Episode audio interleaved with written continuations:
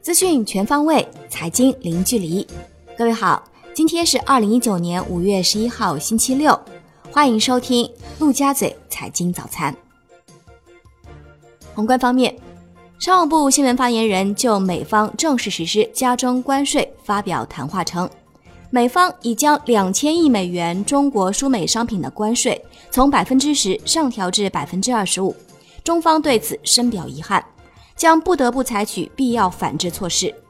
第十一轮中美经贸高级别磋商正在进行中，希望美方与中方相向而行，共同努力，通过合作和协商办法解决存在的问题。据央视新闻报道，第十一轮中美经贸高级别磋商在华盛顿结束。中共中央政治局委员、国务院副总理、中美全面经济对话中方牵头人刘鹤表示。双方进行了比较好的沟通与合作，谈判并没有破裂，而是恰恰相反，这只是两国谈判中正常的小曲折，是不可避免的。中方对磋商未来审慎乐观。他同时透露，双方经贸团队商定将很快在北京见面，继续进行沟通，推动磋商。周五，央行未开展逆回购操作。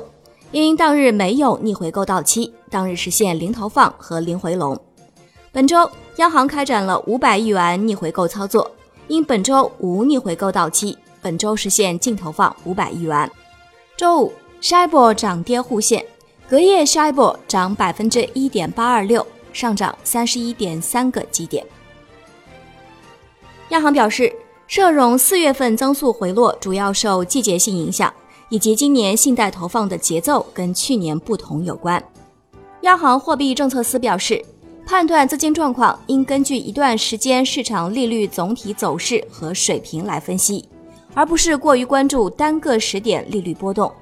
央行将引导货币市场利率在合理区间内平稳运行。发改委印发《二零一九年国家综合配套改革试验区重点任务》。其中，上海浦东新区综合配套改革试验区要完善科技成果转化、运营和保护体系，健全多层次科技金融服务体系。国内股市方面，周五 A 股上演绝地反击，走出 V 字反转行情。上证综指收盘涨百分之三点一，报两千九百三十九点二一点，创于一个月最大升幅。深证成指和创业板指均涨逾百分之四，两市成交六千一百零二亿元，较上日放量明显。本周上证综指和深证成指均跌百分之四点五，录得周线三连阴，创业板指跌超百分之五。恒指宽幅震荡收涨百分之零点八，消费电子、生物医药、猪肉股强势反弹，恒指本周跌百分之五点一。创去年二月以来最大周跌幅。周五，证监会召开发布会，公布四个重点事项：第一，对三宗案件作出行政处罚；第二，不断加强监管执法力度，严惩违法违规行为；第三，信披违法占市场违法失信行为比重最高；第四，对五家上市公司未按期披露年度报告立案调查。深交所暂停乐视网等七家公司股票上市。深交所公告称，决定自五月十三号起暂停乐视网、新 ST 凯迪、金亚科技、千山药机和新 ST 黄台五家公司股票上市。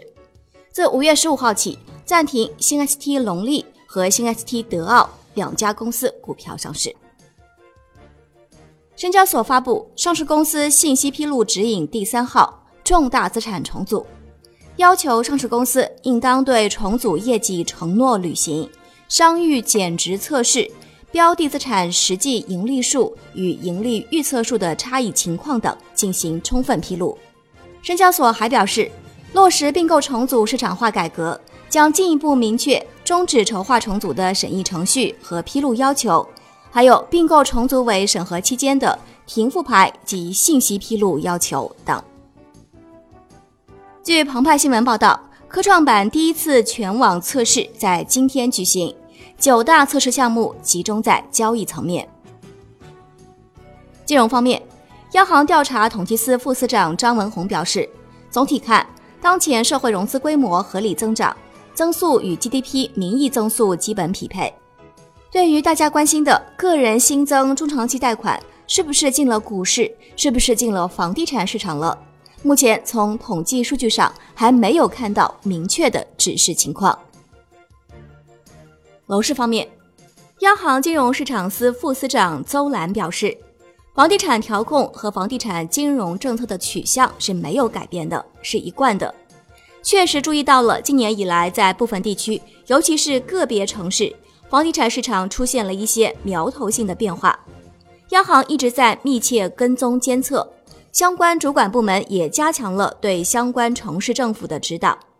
二零一九年，央行还将继续严格遵循“房子是用来住的，不是用来炒”的定位，以及稳地价、稳房价、稳预期的目标，坚持房地产金融政策的连续性和稳定性。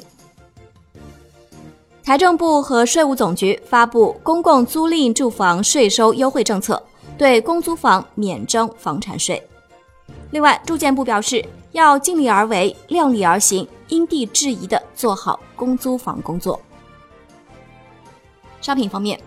，COMEX 黄金期货收涨百分之零点一二，报每盎司一千二百八十六点八美元，周涨百分之零点四三。COMEX 白银期货收涨百分之零点零一，报每盎司十四点七八美元，周跌百分之一点三九。全球风险资产市场持续面临抛盘压力，使贵金属价格得到支撑。New Max 原油期货收涨百分之零点零二，报每桶六十一点七一美元，周跌百分之零点三七。投资者仍在权衡全球原油供应紧张的预期。美国石油精炼需求提高，以及地缘政治关系等影响油价的因素。上期所修订《标准仓单交易管理办法（试行版）》，具体涉及仓单交易商准入制度、交易制度、结算制度以及违约违规处理等内容，自五月十号起施行。债券方面。央行和外管局就进一步便利境外机构投资者投资银行间债券市场公开征求意见。意见稿指出，同意境外机构投资者可将 Q 费或 RQ 费项下的债券账户和银行间债券市场直接投资项下的债券账户中所持有的银行间市场债券进行双向非交易过户。中金所公布首批国债期货做市商名单。招商证券等八家机构在列，拟于五月十六号正式启动国债期货做市交易。最后是外汇方面，在人民币对美元十六点三十收盘报六点八一一八，较上一交易日涨一百零九个基点，本周累计下跌七百五十二个基点，创去年七月以来最大周跌幅。人民币对美元中间价调贬二百四十七个基点。报六点七九一二，创一月二十五号以来新低。本周累计调贬六百二十六个基点。以上就是今天陆家嘴财经早餐的全部内容，感谢您的收听，我是沈丽，下期节目我们再见。